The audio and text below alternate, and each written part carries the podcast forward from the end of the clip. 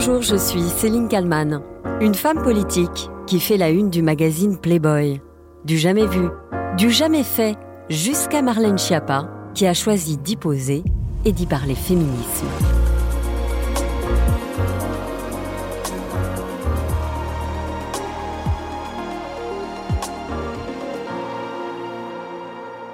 Beaucoup ont cru à un poisson d'avril en avance.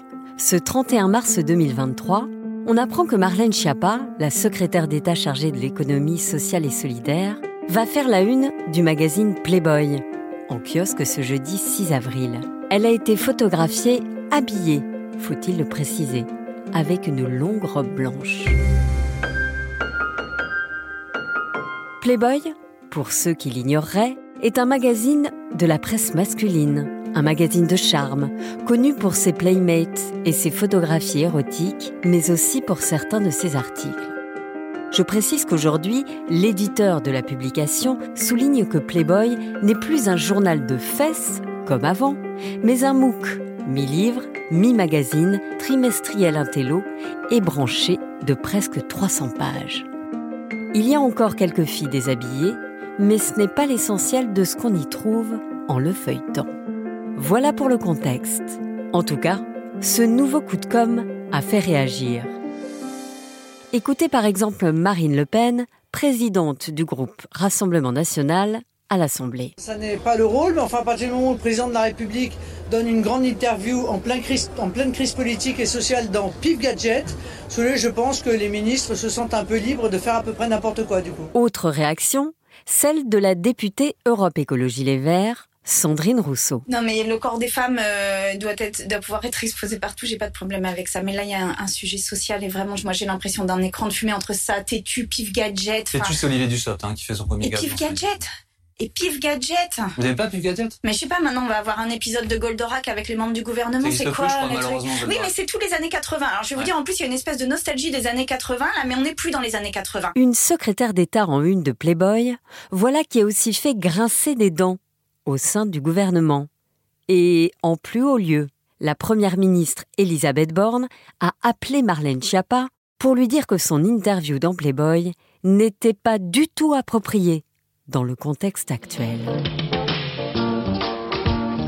Gérald Darmanin, lui, a pris la défense de Marlène Schiappa avec cette phrase, en référence au tube du groupe Cookie Dingler, Être une femme libérée, ce n'est pas si facile.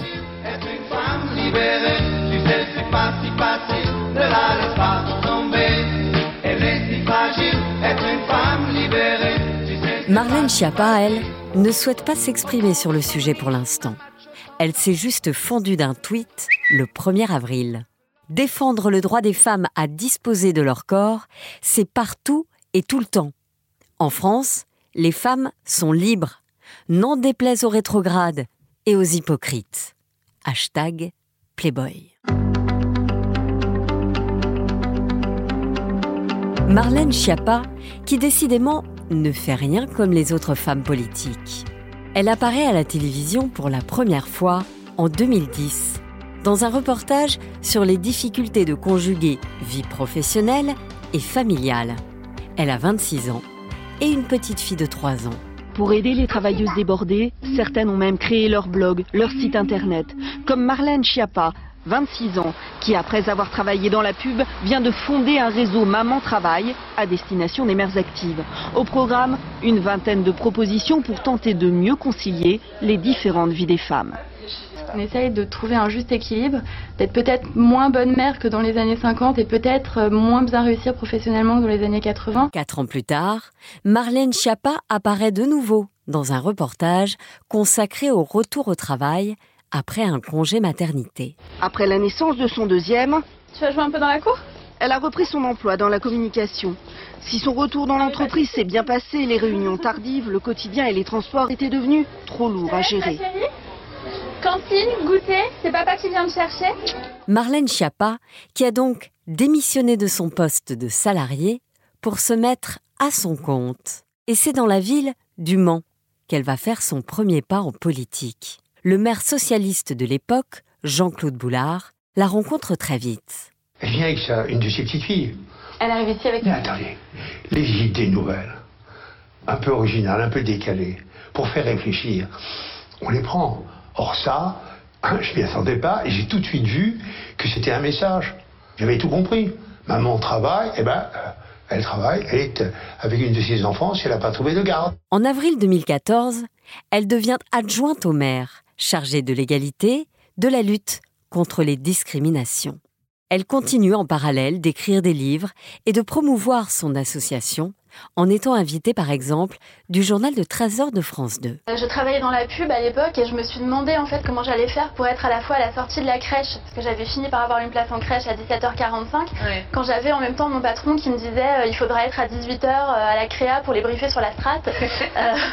C'était deux mondes complètement différents qui se rencontraient pas et je me demandais comment faisaient ces femmes que je croisais à 7h30 du matin qui avaient des tailleurs et des brushings et quels étaient leurs secrets et c'était ça la question de base c'était comment font les autres. Marlène Schiappa où le discours parfaitement rodé séduit les médias. Elle est ce que l'on appelle dans le jargon journalistique une bonne cliente. En 2016, elle partage un plateau avec Roselyne Bachelot. Il y est question de féminisme et de politique même si nous passons pour des emmerdeuses, et là je crois que Marlène Schiappa sera d'accord avec moi, il ne faut céder sur rien. L'ambition politique de Marlène Schiappa finit par payer en 2017. Emmanuel Macron a choisi de placer dans le gouvernement certains de ses proches. Marlène Schiappa, conseillère municipale du Mans, est nommée secrétaire d'État à l'égalité homme-femme. Cette entrepreneuse et romancière a publié une quinzaine de livres sur la question des inégalités et du harcèlement. Très vite, Marlène Schiappa se fait remarquer, surtout pour ce qu'elle a écrit dans le passé. La secrétaire d'État chargée de l'égalité entre les femmes et les hommes. Et figurez-vous qu'à 24 ans, elle a fait un livre pour aider les jeunes mamans dans lequel elle donnait des recettes à ses lectrices pour prolonger euh, les congés de maternité et donc leurrer en quelque sorte la sécurité sociale. De l'humour et du second degré plaide-t-elle aujourd'hui Dans un article du Monde daté de 2020, signé Laurent Tello, son mari de l'époque, Cédric Bruguière, est interrogé. Ils ne sont plus ensemble aujourd'hui. Voilà ce qu'il disait d'elle. Le point de départ de tout pour Marlène, c'est de réparer les injustices et les inégalités. Elle fait l'objet de critiques, mais je vous assure qu'elle est d'une parfaite cohérence. Marlène est clivante, parce qu'on la remarque tout de suite, et elle cherche toujours à agir. Ça peut plaire ou pas. Le 9 mars 2023, Marlène Schiappa est invitée d'Apolline de Malherbe sur RMC à l'occasion de la sortie de son livre sur les violences dans le couple. Juste une petite gifle. Euh, Marlène Schiappa, vous aviez été sortie du gouvernement, vous avez finalement été remise dans le gouvernement, mais sur un dossier, bon, c'est très bien, mais qui clairement, on le voit bien, euh, euh, n'est pas forcément ce que vous incarniez. On a un peu l'impression, au fond, que quand les femmes sont trop libres, bah du coup on leur dit de rester à leur place quoi. Aujourd'hui je suis chargée de la vie associative et de l'économie sociale et solidaire. Et Marlène Schiappa explique alors qu'elle a été envoyée pour représenter la France à la Convention des droits des femmes à l'ONU. Fait d'avoir un peu de tempérament est utile aussi quand vous défendez les positions de la France face aux talibans, pour défendre les femmes ukrainiennes au Conseil de sécurité euh, des Nations Unies où la Russie est représentée, euh, pour euh, défendre l'IVG face à différents pays qui remettent en cause les droits sexuels et reproductifs des femmes. Moi, j'ai jamais eu l'impression que le président me reprochait d'avoir un engagement ou un peu de caractère. Au contraire, c'est peut-être pour ça d'ailleurs que j'ai été rappelée aussi. L'avenir dira si le choix de Marlène Schiappa de faire la une de Playboy lui coûtera ou non sa place au gouvernement.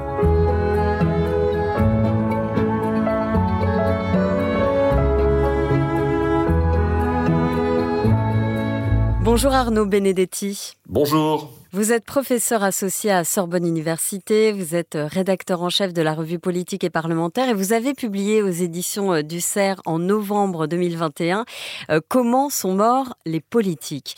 Une secrétaire d'État en une du magazine Playboy, une femme politique en, une de ce magazine, c'est du jamais vu.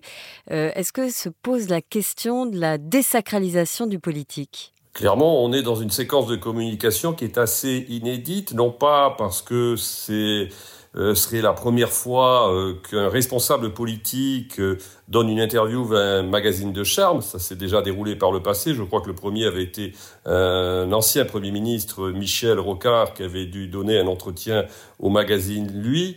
Mais là, en l'occurrence, si vous voulez, il y a plusieurs paramètres qui pose question dans cette interview. D'abord le moment, c'est-à-dire un contexte social et un contexte politique qui est euh, particulièrement tendu. Ensuite, le support, en effet, vous savez, un, un, universitaire spécialiste des sciences de l'information et de la communication dans les années 60, Marshall McLuhan, disait euh, le médium c'est le message. Et là en l'occurrence on voit bien que ce que l'on retient pour l'instant de cet entretien ce n'est pas tant le contenu que le choix euh, du support euh, qui est celui d'un magazine de charme. Et le troisième c'est que cette secrétaire d'État qui fait le choix de cette interview dans ce support là le fait pour défendre le droit des femmes à disposer de leur corps c'est tout à fait louable intention le problème c'est que le magazine en tant que tel est un magazine qui est objective, qui véhicule une certaine vision de la femme, et on ne peut pas considérer vraisemblablement que le message soit conforme véritablement, en tout cas le message qu'elle souhaite véhiculer, soit conforme à l'angle éditorial de ce, de ce magazine. Alors en même temps, on ne sait pas encore hein, ce qu'il y a exactement dans cette euh, interview. On sait, vous l'avez dit, que ces propos vont porter euh, sur la liberté des femmes, mais aussi sur le féminisme. Choisir finalement de le faire comme ça, de s'adresser à des hommes, euh, peut peut-être permettre de faire avancer ne serait-ce qu'un tout petit peu la cause des femmes, des hommes qui n'ont pas l'habitude justement de, de s'intéresser à ce genre de sujet. Écoutez, ça reste à démontrer. La réalité, c'est que en effet, aujourd'hui, on voit très bien que l'argumentation de l'entourage de la ministre pour justifier cette prise de parole dans ce support, c'est de dire on va sur le terrain qui est un terrain difficile et où on va défendre une cause qui est une cause que les lecteurs de ce magazine n'entendent pas ou ne prennent pas véritablement au, sérieux ou ne considèrent pas véritablement comme un enjeu politique qui est un enjeu politique euh, majeur. Le problème, c'est que si vous voulez, il y a le contenu et puis ensuite, il y a la façon dont la ministre se met en scène. À partir du moment où elle décide de poser euh, pour ce magazine, d'une certaine manière, elle se plie à une ligne éditoriale qui est une ligne éditoriale, qu'on le veuille ou non, qui, d'une certaine manière, euh, va présenter une certaine image de la femme. Et d'ailleurs, un certain nombre de féministes ont déjà euh, fait, fait, fait valoir leur critique vis-à-vis de ce, ce, support. Le problème, c'est que Madame Schiappa n'est pas seulement une femme, elle est un ministre. Et un ministre, ne s'appartient pas. C'est-à-dire qu'un ministre, il est d'une certaine manière l'expression d'une certaine représentation de l'État, d'une certaine représentation du pouvoir. Et en l'occurrence, en effet, on peut se poser la question de savoir si euh, le choix qui a été fait, euh, le choix du contenu en termes euh, d'iconographie qui a été fait, est un choix qui correspond à ce que l'on attend d'un ministre, y compris lorsqu'il s'agit d'un ministre qui est une femme. Donc vous dites qu'elle sort du cadre finalement en, acceptant de poser pour ce magazine de répondre et de faire 12 pages quand même. 12 pages, c'est rare d'avoir le temps de développer autant ses idées euh, dans un magazine. Elle sort du cadre déjà par rapport à l'organisation même du gouvernement. Si vous voulez, Madame Borne s'efforce euh, depuis euh, qu'elle est entrée en fonction euh, de porter un message de sobriété en matière de communication. Et là, on a l'une de ces ministres qui utilise un, support de communication qui, pour le moins, rompt avec cette sobriété. Donc, ça pose problème. Et ça pose d'autant plus problème que ça s'inscrit, encore une fois, dans un moment de forte tension sociale et d'instabilité politique. Donc ça, c'est un, c'est un sujet en soi pour le gouvernement. Mais la réalité, c'est que c'est très difficile aujourd'hui pour l'exécutif, euh, d'une certaine manière, de montrer sa réprobation de cette communication. Il y a un problème véritablement, en tout cas, de perception, parce que tout simplement, le président de la République lui-même, 48 euh, heures ou 72 heures avant, a donné une interview dans un support qui n'est pas non plus considéré comme un support euh, forcément le plus légitime pour s'exprimer de manière sérieuse sur des sujets politiques et institutionnels dans le moment que nous traversons. Donc il y a là, si vous voulez, toute une Pif Gadget. Oui, Pif Gadget, Pif Gadget. Donc euh, il y a toute il y a toute une séquence de communication qui, de ce point de vue-là, euh, finalement, est assez difficile pour l'exécutif au regard, encore une fois, de la conjoncture. Et si on revient à Marlène Schiappa, vous pensez qu'elle elle fait ça pourquoi, en fait? Elle fait ça pour elle, pour sa carrière, pour son image? Marlène Schiappa est une des rares politiques de ce gouvernement à avoir, sur le plan de la marque, une existence autonome. Elle n'a pas un socle politique, elle n'a pas un socle social, elle n'a pas un capital politique, elle a un capital médiatique. Et elle gère son capital médiatique avec une forme d'autonomie par rapport, euh, in fine, à ce qui constituerait la ligne managériale de la communication euh, de euh, l'exécutif. Ce n'est pas la première fois qu'elle se prête à des pas de côté en termes de communication. Elle l'avait fait lors du premier mandat, euh, entre 2017 et 2022 à plusieurs reprises, et elle réédite, si vous voulez, cet exercice aujourd'hui. Et en même temps, Marlène Schiappa, elle a été choisie pour entrer dans ce gouvernement parce que justement, elle, venait de la société civile. Est-ce que finalement, elle incarne pas quelque chose de la Macronie? Et elle dit quelque chose de la Macronie aujourd'hui. Elle dit quelque chose de la Macronie dans la désacralisation que la Macronie opère euh, d'une certaine forme d'exercice du pouvoir. Oui, je crois que là, elle dit quelque chose de la Macronie. Elle dit quelque chose de la Macronie lorsqu'il s'agit en effet d'aller chercher des totems de communication pour imprimer euh, dans l'opinion euh, publique. Mais la réalité, c'est que le poids politique de Madame Schiappa est inversement proportionnel à son poids médiatique. Le problème, c'est que, euh, qu'on le veuille ou non, un gouvernement se construit avec des poids lourds politiques. Par contre, elle n'est pas un poids lourd politique, mais elle a indéniablement une surface euh, médiatique. Mais la surface médiatique ne fait pas la légitimité politique, et la surface médiatique ne construit pas toujours ou ne participe pas toujours à la construction de l'adhésion à un exécutif ou à une politique. Bah, je vous remercie beaucoup Arnaud Benedetti d'avoir répondu à mes questions pour le titre à la une. Merci à vous. Merci à Sophie Perwaguet pour le montage de cet épisode et merci à vous de l'avoir écouté. N'hésitez pas à le commenter et à le noter sur toutes les plateformes de podcast. Je vous donne rendez-vous demain pour un nouveau titre à la une.